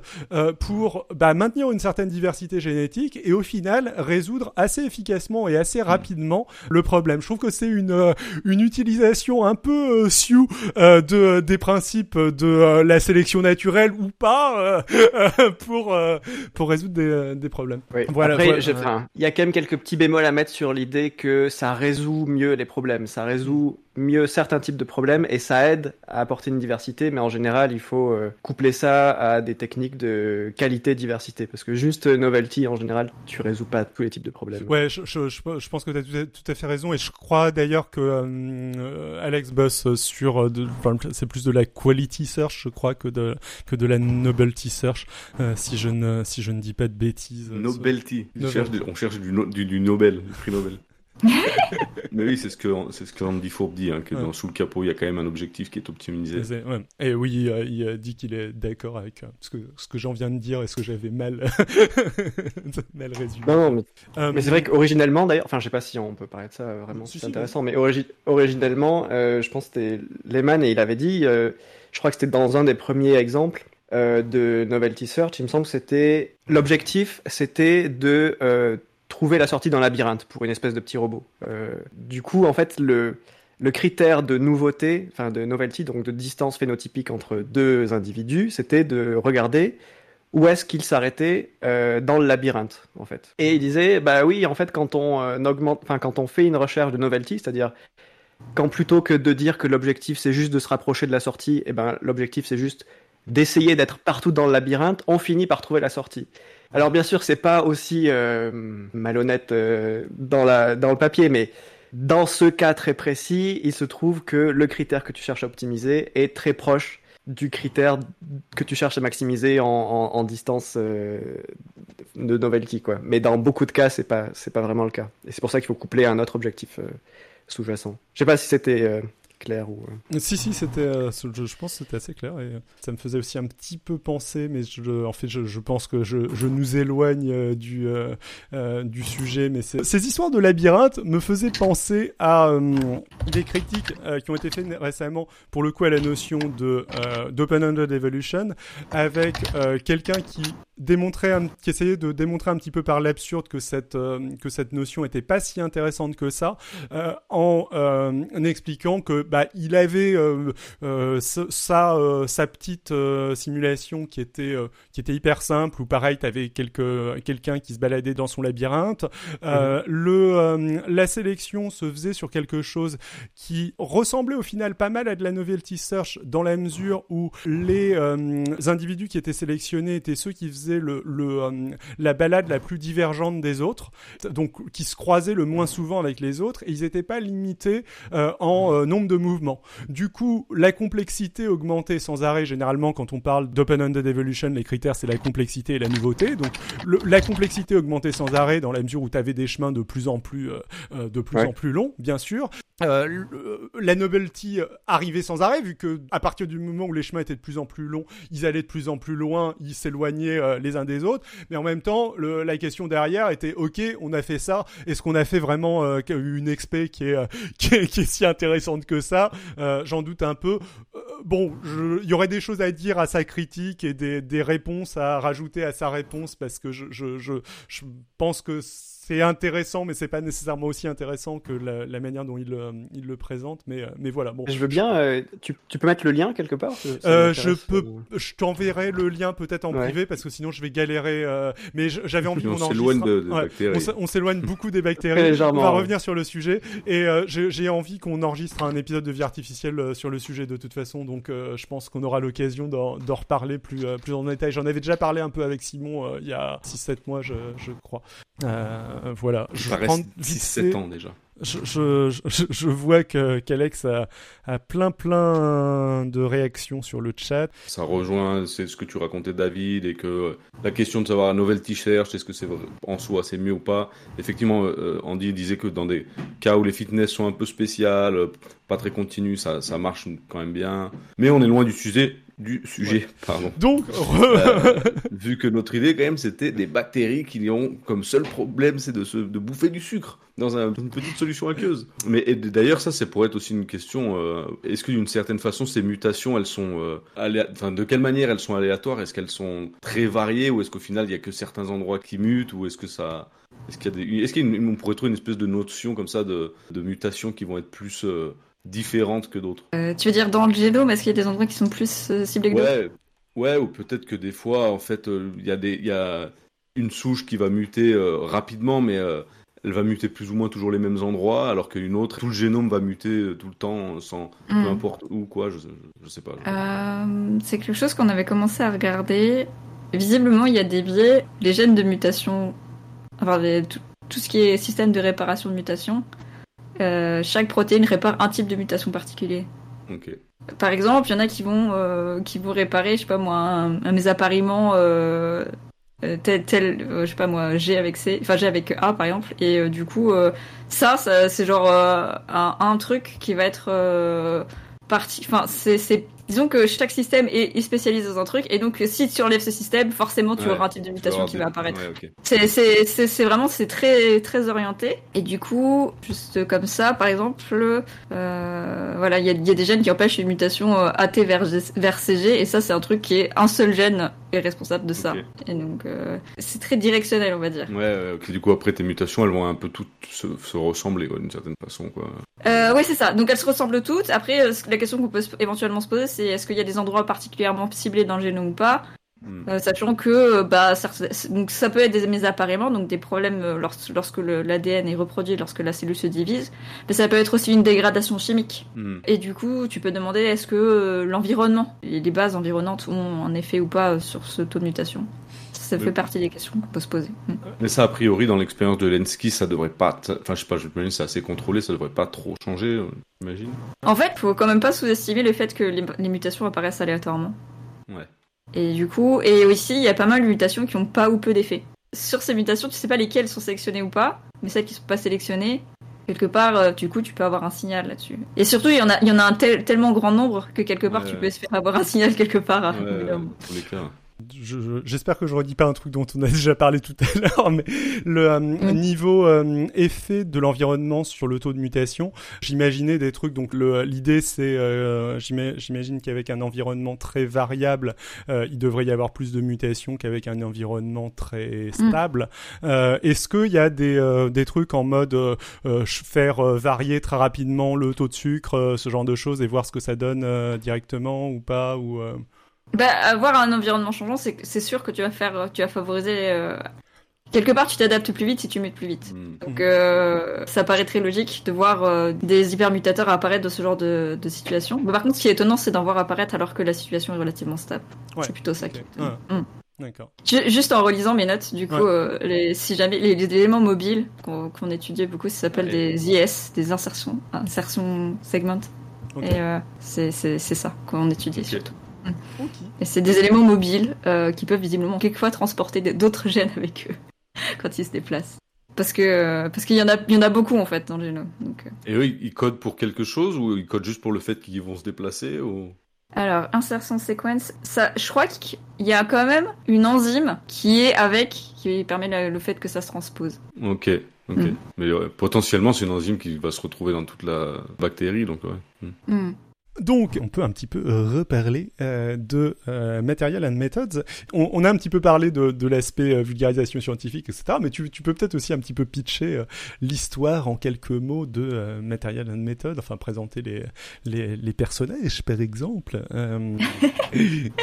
Euh, l'histoire, c'est l'histoire de, de Seto, un étudiant un peu, perdu qui arrive en stage dans un laboratoire de recherche euh, en biologie. Et euh, il découvre un peu parce que quand, euh, de toute façon, quand on débute, euh, on découvre toujours le labo. Il va faire bah, du coup la rencontre de ses nouveaux collègues, et notamment Claes qui est une doctorante un peu névrosée, et, et d'autres d'autres permanents qui sont plutôt sympas.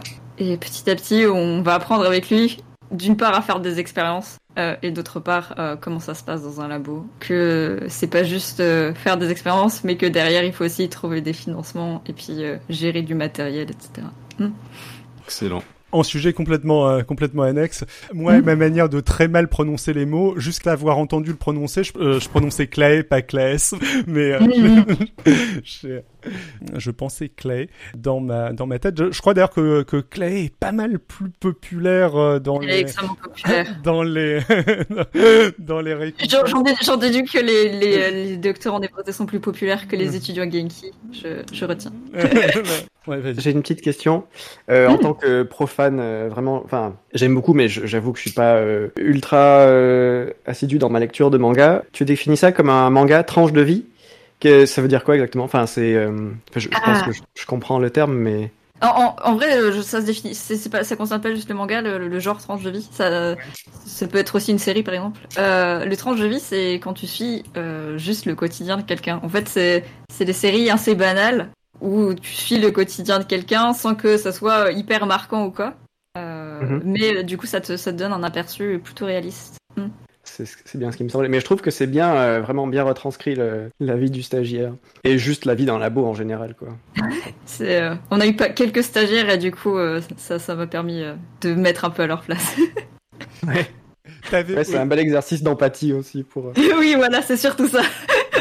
On a été à leur place. T'avais aussi fait, euh, j'imagine, un stage de recherche dans un labo avant de, de te lancer dans ta thèse. euh. J'en ai fait plusieurs. J'en ai fait un court en licence et j'en ai fait un long quand je suis partie aux États-Unis. Et donc c'est deux expériences très différentes. hein. Il y en a un, c'est on découvre le monde de la recherche. Oh là là, c'est rigolo, on fait quelques expériences pendant quelques semaines et, euh, et voilà. Alors qu'un an de recherche, c'est c'est un peu plus proche du coup de ce qui se passe dans le manga, euh, où on, finalement on s'investit beaucoup dans, dans, dans notre recherche et on finit par s'attacher et tout à notre sujet, à ce qu'on fait. Quelque part, c'est plus juste du stade de la découverte. Quelque part là, on, y est vraiment quoi. On met les mains dans le cambouis et on s'investit. euh, on y passe les week-ends s'il faut. euh, Il faut que ça marche quoi. Ouais, c'est tôt, clairement, je, je l'imagine euh, venir tous les jours au labo euh, et tout et tout, être à, à temps plein dans le. Alors que pour le coup, bon, moi j'ai j'ai découvert le, la recherche de manière un peu. euh, le, euh, j'ai fait une école d'ingé qui était pas, qui, qui ne se destinait pas à me euh, à me former à la recherche et euh, mon stage de recherche que j'ai fait en master d'histoire et philosophie des sciences, euh, il était très très cool, mais j'étais pas, euh, j'ai- j'étais à l'institut des systèmes complexes, mais j'étais pas euh, euh, du tout euh, H24 là-bas. J'avais des, euh, on avait des cours en parallèle, etc. Donc c'était pas, euh, ça se rapprochait peut-être plus par certains côtés de tes premières expériences de stage euh, que euh, de ta première expérience de stage que de de l'expérience euh, que vit Seto dans le dans le manga, qui est la vraie expérience de stage recherche de, personnes qui se qui se qui se destinent qui se à la recherche. Bah, en vrai, le stage labo, ça ressemble pas mal à ça. Enfin, même si ça dure que quelques semaines, quelque part, tu débarques dans un labo et tu découvres et. Et, et puis au bout d'une semaine, on te confie des manips. Enfin, obligé, euh, obligatoirement, tu, tu finis par maniper euh, un peu, un peu tout seul, quoi. Sous la surveillance de quelqu'un, évidemment, mais. Ouais, euh, en bio pour le coup, Ah ouais ce qui est, ce qui est, euh, extrêmement. Enfin, nous, nos, nos stages, enfin plus, enfin le info notion de manip est un petit peu, un petit peu différente. Ah oui, oui, non, mais en, en ouais, Ouais, là, après, je, je pense que c'est toujours, euh, il y a quand même une certaine similarité. Et puis, Ouais. au final, dans l'histoire du labo, bon, les expériences, oui, c'est une partie importante. Après, enfin, moi, je me souviens, ma stage, on te fait lancer une expérience sur un sur un, un cluster partagé par des chercheurs. Mm, T'as un peu mm. la pression quand même, hein. T'es là, ouais, dis- ouais, c'est tu lances ton code. Après, on t'envoie un mail, on fait, euh, oh, user machin truc là. Tu, t'as- tu vois pas que tu fais n'importe quoi là, que tu planter les machines de, de 10 personnes? Oups. Mais je pense que je pense, je pense que tu l'as eu c'est un plus peu que ce moi en côté-là. plus. Après, je pense que le plus important, surtout, c'est euh, que, enfin, là où c'est un peu pareil, c'est l'ambiance, c'est le, les relations euh, de hiérarchie, de tous ces trucs-là qui, euh, qui sont à peu près les mêmes partout. Cette idée de ah, il faut publier, ce, ce genre de trucs-là que, que toi, t'es la petite stagiaire, t'entends des gens parler dans un autre langage, déjà, ce genre de choses. Et tout ça, c'est partagé, peu importe. euh, je pense la discipline que tu fais. Ouais, je pense que ça c'est le l'eau commun de tous les, ouais, tous les labos quoi. Ouais, mais je, je pense que c'est surtout, je- je- c'était très moi ce que ce que je disais, juste que perso, je l'ai- je l'ai découvert très tard, le fonctionnement d'un labo, le, le fait de publier, tout ça, tout ça, je, je... Bon, en Et effet, voilà, je- si tu avais eu matériel et méthode, tu aurais Exactement, pu te préparer. et, On euh, devrait euh, le donner à tous les stagiaires de master. C'est, euh, un exemplaire de matériel et Tout méthode. à fait. Pré- se préparer psychologiquement Voilà. à, à ce genre de choses. Mm. Mais c'est vraiment précieux en fait de, de savoir euh, de savoir comment ça Mm. marche. Enfin, moi j'étais vraiment perdu dans le monde de la recherche quand j'ai euh, quand j'ai commencé. Bon, en plus j'ai un peu j'ai découvert ça en master d'histoire et phi- philosophie des sciences avec euh, avec Simon. Mais euh, le mon école d'ingé m'avait pas du tout préparé à ça. Et Ouais, y a- je pense pas qu'il y a d'école qui te prépare vraiment à ça. hein. Je pense que justement, c'est pour ça que c'est important d'avoir des, des Ouais. d'œuvres et de, de, de communication, parce que moi, j'ai jamais été préparé non plus. Et en plus, c'est marrant parce qu'il y a un peu, il y a, il y a ce côté, ouais, là, les- on imagine, moi, avant d'y aller, tu imagines, oh, les chercheurs dans leur tour d'ivoire en train de faire leurs expériences. Et quand t'arrives, il y a, il y a un effet un peu de ça. Voilà, on est là, Mm. et dans le- les- dans- comme dans le manga, tu dis le, que tu commences à t'attacher au labo et qu'après bah, tu t'en sors plus parce que bah, tu, tu, tu- veux que ça avance. Euh, ce qui fait qu'au final, par, tu te retrouves isolé dans ta tour d'ivoire qui est pas gé- généralement ni une tour ni en ivoire. Mais, euh, tu te retrouves isolé là-bas dedans, mais c'est pas aussi euh, c'est pas exactement ça. Donc il y a du vrai, il y a du pas vrai. Et, enfin moi aussi, j'avais jamais imaginé comme ça a été quand j'ai découvert ce que c'était d'être assis au labo. Ce qui, est assez cool aussi, c'est de découvrir le point de vue de plusieurs strates hiérarchiques entre guillemets ou plusieurs Mm. points de vue dans un que tu présentes pas mal t'as le, le stagiaire euh, le, la, la thésarde mais t'as aussi euh, des postdocs dans, dans dans ton labo et t'expliques un petit peu la, la, la hiérarchie qui a- enfin le, le euh, hiérarchie est pas forcément le bon terme que leurs rôles sont assez différents etc et ça, ça aussi c'est euh, c'est très euh, c'est un- c'est un peu particulier quand tu euh, L'écosystème. Ouais, l'écosystème d'un Mm. labo. Quand tu débarques, et c'est important de, c'est important de le savoir. Mm. Et puis cette ambiance un peu bizarre où, où les gens se succèdent. Et donc Ouais. du coup, euh, c'est c'est très particulier ça aussi. Hein. Ouais, ouais, ouais. ouais. Et où- les gens partent, les gens arrivent, et il y a une espèce de legacy aussi. Tu dis, ah, un tel, t'en as entendu parler, il a fait ça un jour. Et- mais il est parti, et puis après, il y a quelqu'un d'autre qui a repris cette. J'avoue que c'est très, c'est, c'est bizarre. La notion de réputation aussi, enfin le euh, Clay Ouais. a un souci euh, là-dessus euh, dans le Claes euh, un souci euh, là-dessus euh, dans le manga et c'est c'est une scène que qu'on peut tout à fait imaginer. le- Ah, malheureusement. Disons, disons que quelque part, euh, ce qui est important de. Enfin, en, en fait, l'idée que, je- que voulais pas faire passer dans le manga, c'est que, que les gens qui sont derrière la science, c'est juste des êtres humains, quoi. Et que quelque part, on nous imagine. Enfin, tu vois, on imagine les scientifiques comme ça, euh, ouais, dans leur labo, à faire des trucs fous et tout. Mais en fait, en fait c'est juste des humains comme les autres. Et, Ouais. euh, et en fait, il se passe des trucs euh, comme dans tout autre, ouais, dans tout autre groupe social. il va se passer des trucs. Et, euh, et quelquefois, bah, la science, elle est influencée par ça, quoi. Bah, en même temps, on, on est que des Après, il y humains. a quand même ce, ce- y a quand même ce truc un peu spé... enfin j'imagine que ça se retrouve dans plein d'autres endroits mais comme c'est surtout la science euh, il y a ce truc où euh, des fois il faut essayer de pas le montrer que t'es humain. T'es censé être euh, justement euh, compétitif en- intelligent euh, et euh, ne penser qu'à la science. Et des fois t'as l'impression que les... on oublie un peu que bah ouais des fois il y a des matins euh, avec et des matins sans et peut-être qu'on peut se tromper euh, et c'est ça aussi qu'on apprend justement quand on est au labo, euh, que en fait ah bah oui en fait la personne, ce, chercheur là, il a peut-être il écrit des articles, mais euh, le soir il rentre chez lui puis il se fait son petit un petit dîner ou et puis voilà, comme tout le monde. D'ailleurs, ça, je trouve que c'est, si on même on regarde un peu plus largement et globalement, c'est un problème qui a même de communication. euh, genre parfois les, les gens prennent euh, la production des scientifiques, donc la science, comme euh, genre euh, le, quelque chose de parfaitement pur et qui est libre de tout biais humain et de toute euh, idée politique même. Ou, Oui, et, oui.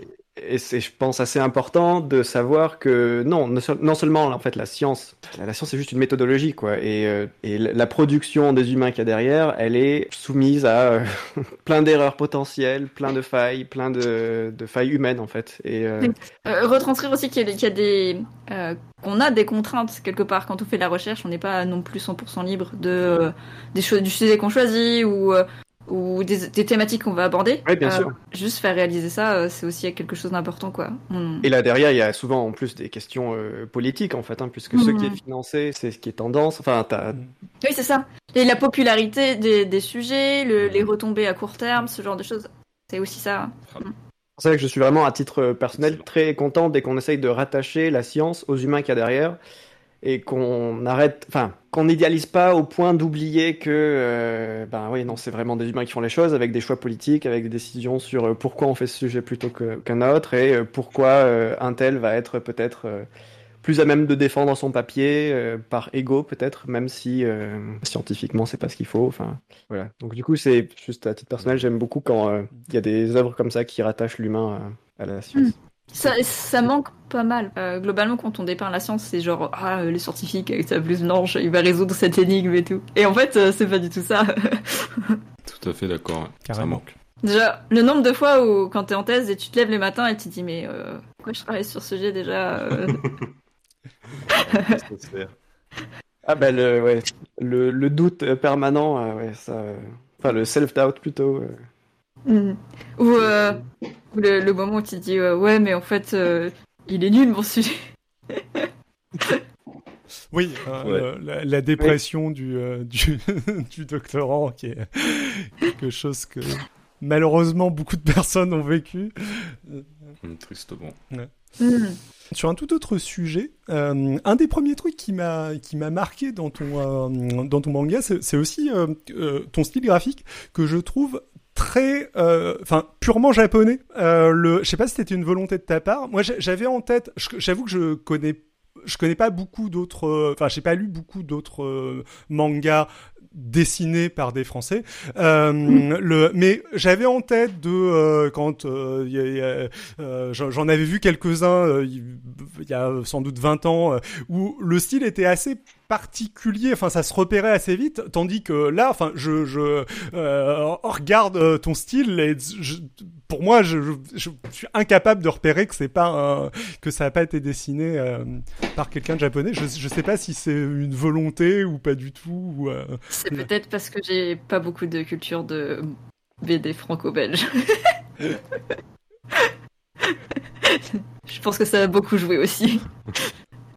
Je, je me demande si c'est pas aussi le tramage euh, qui joue pas mal. Ou euh, j'ai j'ai l'impression qu'il y a un, un travail au niveau du tramage qui est, euh, j'allais dire typiquement japonais, mais pas là. Mais sur des trucs beaucoup trop techniques. Euh, euh, Avec mais- Jean, on est perdu là.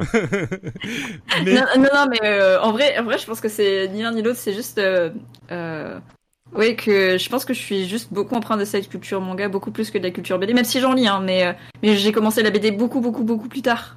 Euh, et ce qui fait que du coup, mon style est très manga parce que sais ce que j'ai beaucoup lu et euh, en fait, c'est plus, c'est, c'est, à mon avis, c'est pas juste le tramage, c'est la dynamique. Mhm. C'est la dynamique euh, des plans que, Ouais, ah. qui, qui doit être bien particulière. Hmm. Ok. Euh, et justement, euh, du coup, euh, en termes de manga, tes inspirations, peut-être, bah, au, au niveau thématique, j'ai pas en tête qu'il y ait tant de choses que ça japonais non plus qui qui se rapprochent de ce que tu fais. Enfin, mais peut-être plus niveau style ou juste que tu aimes euh, niveau. Alors, il n'y a pas beaucoup de mangas sur la science en elle-même, même si en, en ce moment il y a Dr Stone, qui est très très rigolo. Euh, mais pour le coup, c'est plus un manga d'aventure où il y a euh, beaucoup beaucoup de science, mais euh, c'est pas c'est pas vraiment euh, la, pas science. C'est si, bah si, il y a un peu de vulgaire Un peu et un peu d'histoire des sciences. Ouais, ouais, c'est c'est c'est Ouais. rigolo parce que je- donc l'histoire c'est que en gros, il y, a un- il y a un cataclysme qui touche la Terre et tout, tout le monde est transformé en pierre. Et euh, certains se réveillent au bout de 10 000 ans. Et donc, euh, ils se retrouvent un peu retour à l'âge de pierre, mais ils ont leur connaissance de, euh, bah, y- avant leur, leur entrée en sommeil. Et donc, ils peuvent essayer de retrouver la technologie en, essayant de bricoler avec ce qu'ils ont. Et donc, c'est rigolo parce qu'il y, a- il y a des trucs. euh, par contre, ça, tu dis en vrai, dans la vraie vie, ça marche pas, ou il faudrait des conditions bien particulières. Mais bon, ça permet quand même d'avoir euh, des, des notions de physique, de chimie euh, qui sont rigolotes. Plus ce setting très Robinson Crusoe qui marche extrêmement Ouais. bien sur moi. Enfin, là, je- C'est- Disons que c'est très héroïque. C'est Ouais. un, un manga d'aventure, donc il y a un petit côté héroïque, un peu épique, voilà. Mais en, en science euh, tranche de vie comme ça, il y, en a pas beaucoup. Par contre, il y a beaucoup de mangas tranche de vie. Et ça, c'est un truc. C'est pour ça que c'est c'est un genre euh, plutôt bien représenté. Il y a, il y a tout. hein. Il y, a, il y a du tranche de vie sur n'importe quoi. Mais ceux qui m'ont le plus marqué, c'est- c'est Silver Spoon de Hiromu Arakawa, qui est l'auteur de Full Metal Alchemist. Et c'est un manga sur euh, le quotidien euh, d'un étudiant en école d'agriculture. Et euh, ça permet de découvrir l'agriculture, c'est trop rigolo. Et euh, il y en a un autre euh, très connu qui s'appelle Bakuman, qui est par l'auteur de Death- les auteurs de Death Note, et qui décrit, en gros, euh, bah, c'est- là pour le coup c'est un peu plus aventure épique, mais ça décrit, décrit pas mal le quotidien d'un auteur de manga. Donc comment est-ce que on devient un auteur de manga au Japon? Hmm. Si- Sinon il y a des mangas sur le camping qui sont très bien. L'école d'agriculture et les campings. Pourquoi pas Oui, c'est pour ça que je dis il y a Ouais. des sujets très variés. En gros, vous pouvez trouver des mangas sur n'importe quel sujet. Il y en a sur la danse, la musique, euh, tout ce que vous voulez. Il y a même la pêche. Hmm. Ah, le, la le pêche, manga sur les, les, euh, euh, par l'auteur de Death Note, c'était quoi déjà? J'ai pas eu le temps de euh, Ah, chercher. c'est Bakuman avec un K. Et c'est pareil, c'est là pour le coup c'est plus du shonen manga, mais euh, mais ça permet de découvrir comment est-ce que ça fonctionne dans un dans un atelier de manga et c'est rigolo. Ouais, j'ai déjà vu passer les, les, les couvertures. Je l'ai pas lu, mais Mais c'était bien cool. Moi, j'ai beaucoup Ouais, apprécié la discussion. ça, fait plaisir d'avoir euh, des biologistes, ouais. Et manga aussi. Des vrais. Artistes aussi. Désolée de ne pas avoir mes connaissances tout à fait à jour. Il faudrait que je me remette euh, un Oh, peu. C'était largement assez, Oh, parce bah, que sinon, Ouais. beaucoup plus que nous. Oui, bien plus. Mais euh, je, je laisserai des références euh, pour que tu puisses les mettre dans, dans la description euh, pour que les, les données soient à jour et correctes, contrairement à ce que j'ai dit. Puis des fois, je pense que j'ai dit un peu n'importe quoi. Donc. Mais ok pour les références. Le- Donc Mhm. n'oubliez pas de regarder les, euh, de, regard- de, de lire la description. Euh, n'oubliez pas non plus donc euh, d'aller rechercher Material and Methods euh, sur Material. Tiens d'ailleurs oui, euh, le, tu, tu dis Material et méthode ou tu dis Material and Methods en vrai? Euh, C'est une excellente question. le... Je ne sais pas. Je- ok. Le- je- pourtant j'ai dû t'entendre le dire plusieurs fois, mais je, je euh, le Et moi, je crois que je l'appelle Material et Méthodes. euh, Material tout et court. méthode. Ok. Ouais. Mais pourtant, c'est écrit euh, methods, quoi. Le... Ouais, c'est ça. Mais en fait, euh, en fait, euh, c'est c'est juste par souci de prononciation. En vrai, en vrai, appelez-le Material and Methods comme c'est marqué dessus Euh, et comme c'est marqué dans les articles scientifiques parce que c'est de là que ça vient. Mais euh, le, le material and method étant une, une partie, de, disons, d'un d'un article scientifique euh, de sciences expérimentales. En sciences expérimentales. Ouais. Exactement, exemple. sciences expérimentales. Pardon, j'ai- pas l'habitude de cette précision, mais oui. Je sais pas comment ça se présente en Ouais. euh, Pourquoi Mais moi, c'est pareil, vous avez pas de matériel et méthode, vous. C'est plus. euh, non, mais L'algorithme si, et tout mais- ça. Quand Il y a un annexe, il y a un annexe avec le code, c'est ça? Bah, en Ouais, général, oui, enfin, tu t'as décris 20 un pages d'annexes. donc, euh, Tu décris, mais j'ai pas. Alors, si, en fait, parce que les articles que t'écris en collaboration avec des biologistes, il y a souvent une partie matériel et méthode. Mais quand c'est vraiment euh, du pur théorique, Mm. ça s'appelle pas comme ça vraiment, quoi. Il y a un équivalent, quoi. Implémentation en général. ou, euh, Ouais, méthode, voilà, comme dit Andy Fourbe. Oui, parce que Le modèle. Ah oui, Modèle. méthode. Ouais. Hmm. Oui, parce qu'il n'y a, pas- il y a pas forcément de matériel, effectivement. voilà, ça, ouais.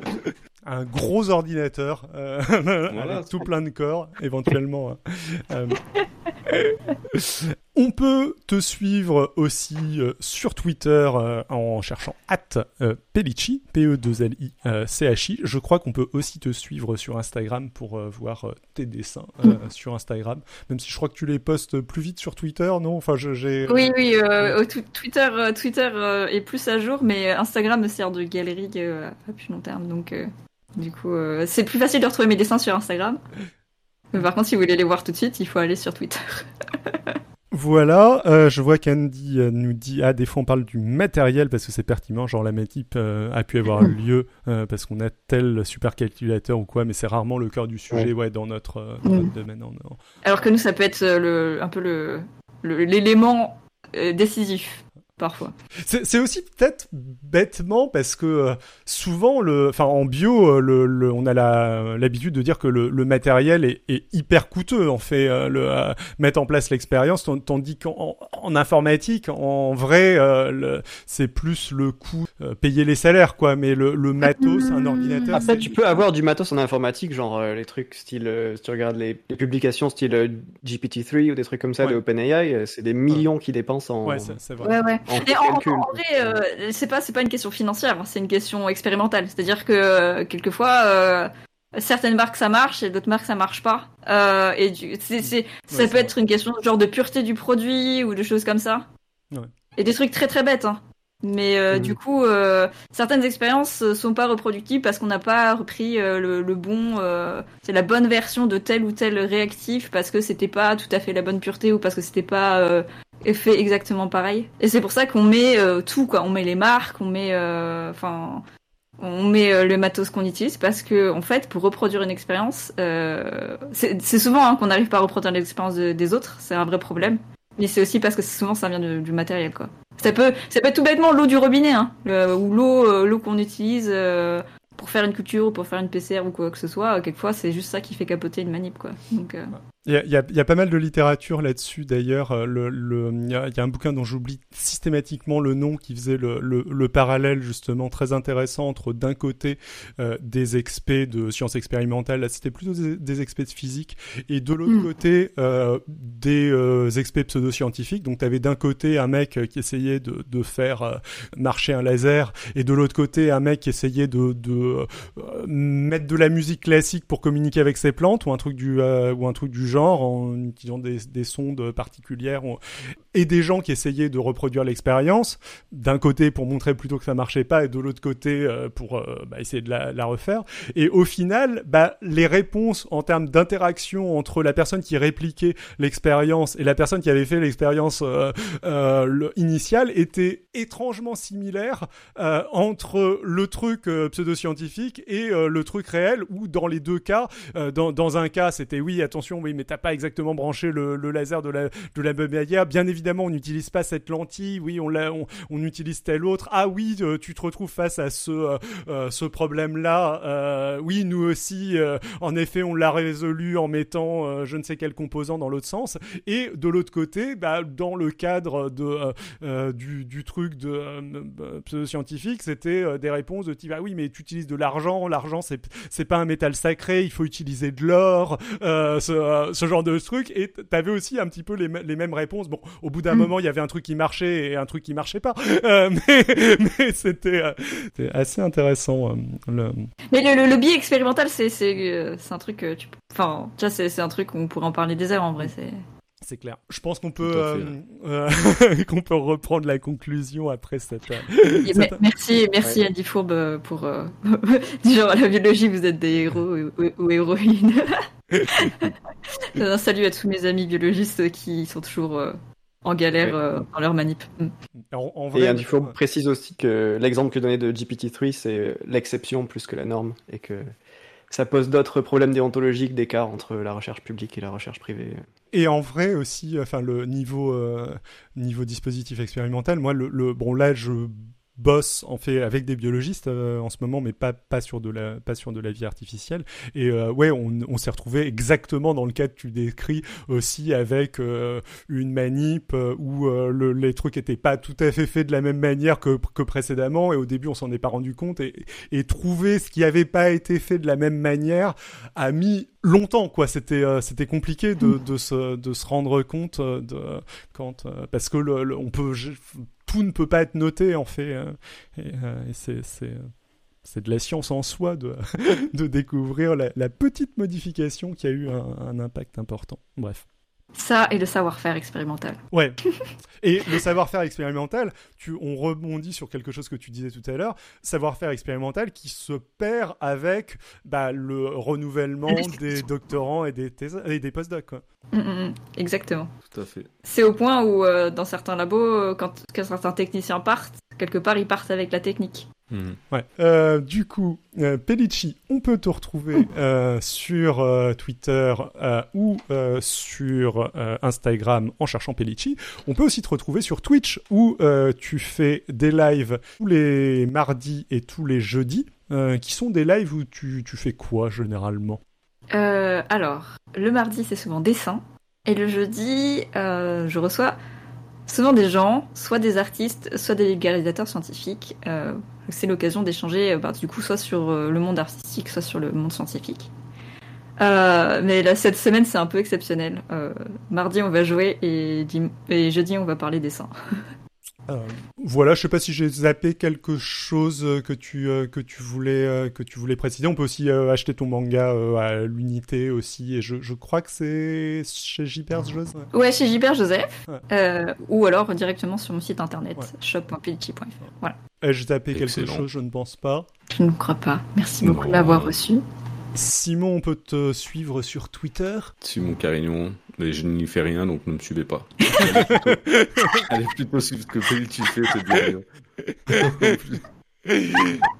Et, et Jean, je sais pas si on peut te suivre quelque part. euh, Toujours, euh, toujours rien. Dans la rue, si vous savez où j'habite, mais sinon, euh, franchement. J'ai- J'aime bien comme t'invites les gens à te suivre dans la rue, c'est un peu, c'est un peu bizarre quand même. ok. Ok, non, peut-être pas, mais euh, un jour, euh, ma chaîne YouTube euh, marchera euh, et sera en ligne. Un jour. Rétrospectivement, peut-être que tu pourras mettre le lien. Je là-dessus, je vais couper le stream euh, et euh, je vais dire un, un gros merci euh, à tous ceux qui nous ont suivis. Ben voilà, c'est terminé. J'espère que ça vous a plu. Euh, si c'est le cas, n'hésitez pas à vous abonner à euh, Vie Artificielle, vu que Vie Artificielle, c'est aussi un podcast audio. Vous cherchez ça sur euh, YouTube, non pas sur YouTube, justement sur votre moteur de podcast favori. Et Vie Artificielle, normalement, il y en a pas 50. Euh, pour rappel, toujours, maintenant, je suis assez présent sur Twitch. Je fais des choses, bah, hum, des revues de presse, tantôt scientifiques avec Simon, tantôt euh, politique, mais pas que, un peu plus généraliste avec Adrien que vous avez vu euh, sur cette chaîne. Ça a lieu le mercredi à 21h. N'hésitez pas à passer. Euh, toujours euh, à ce niveau-là, je vous l'avais déjà annoncé, mais euh, ça ne fait pas de mal d'en reparler. Euh, le contenu un peu plus politique qu'il y avait de temps en temps sur cette chaîne, euh, genre euh, le retour sur euh, l'affaire euh, Sarkozy-Kadhafi, ce genre de choses. C'est maintenant sur une nouvelle chaîne qui s'appelle Perspective Croisée où je suis essentiellement présent avec Adrien. N'hésitez pas à aller jeter un œil, pas mal de contenu, on y rediffuse des rediffs de live très très régulièrement, euh, voilà, donc euh, perspective croisée. Et euh, bah, c'est à peu près tout. Et puis il y a aussi des choses comme revenir sur des anciennes vidéos, comme je vais le faire le lundi 21 juin, sur un sujet qui sera choisi par les gens qui sont en train de, de voter sur Twitch en ce moment, entre John Lilly, Timothy Leary ou euh, Buffon. Et euh, en vrai, euh, si jamais vous avez des préférences, n'hésitez pas non plus à me le dire ici dans les commentaires. J'essaierai de prendre ça, enfin pas j'essaierai, je prendrai ça en compte. Je biaiserai un petit peu les résultats si jamais il y a, si jamais il y a des votes ailleurs.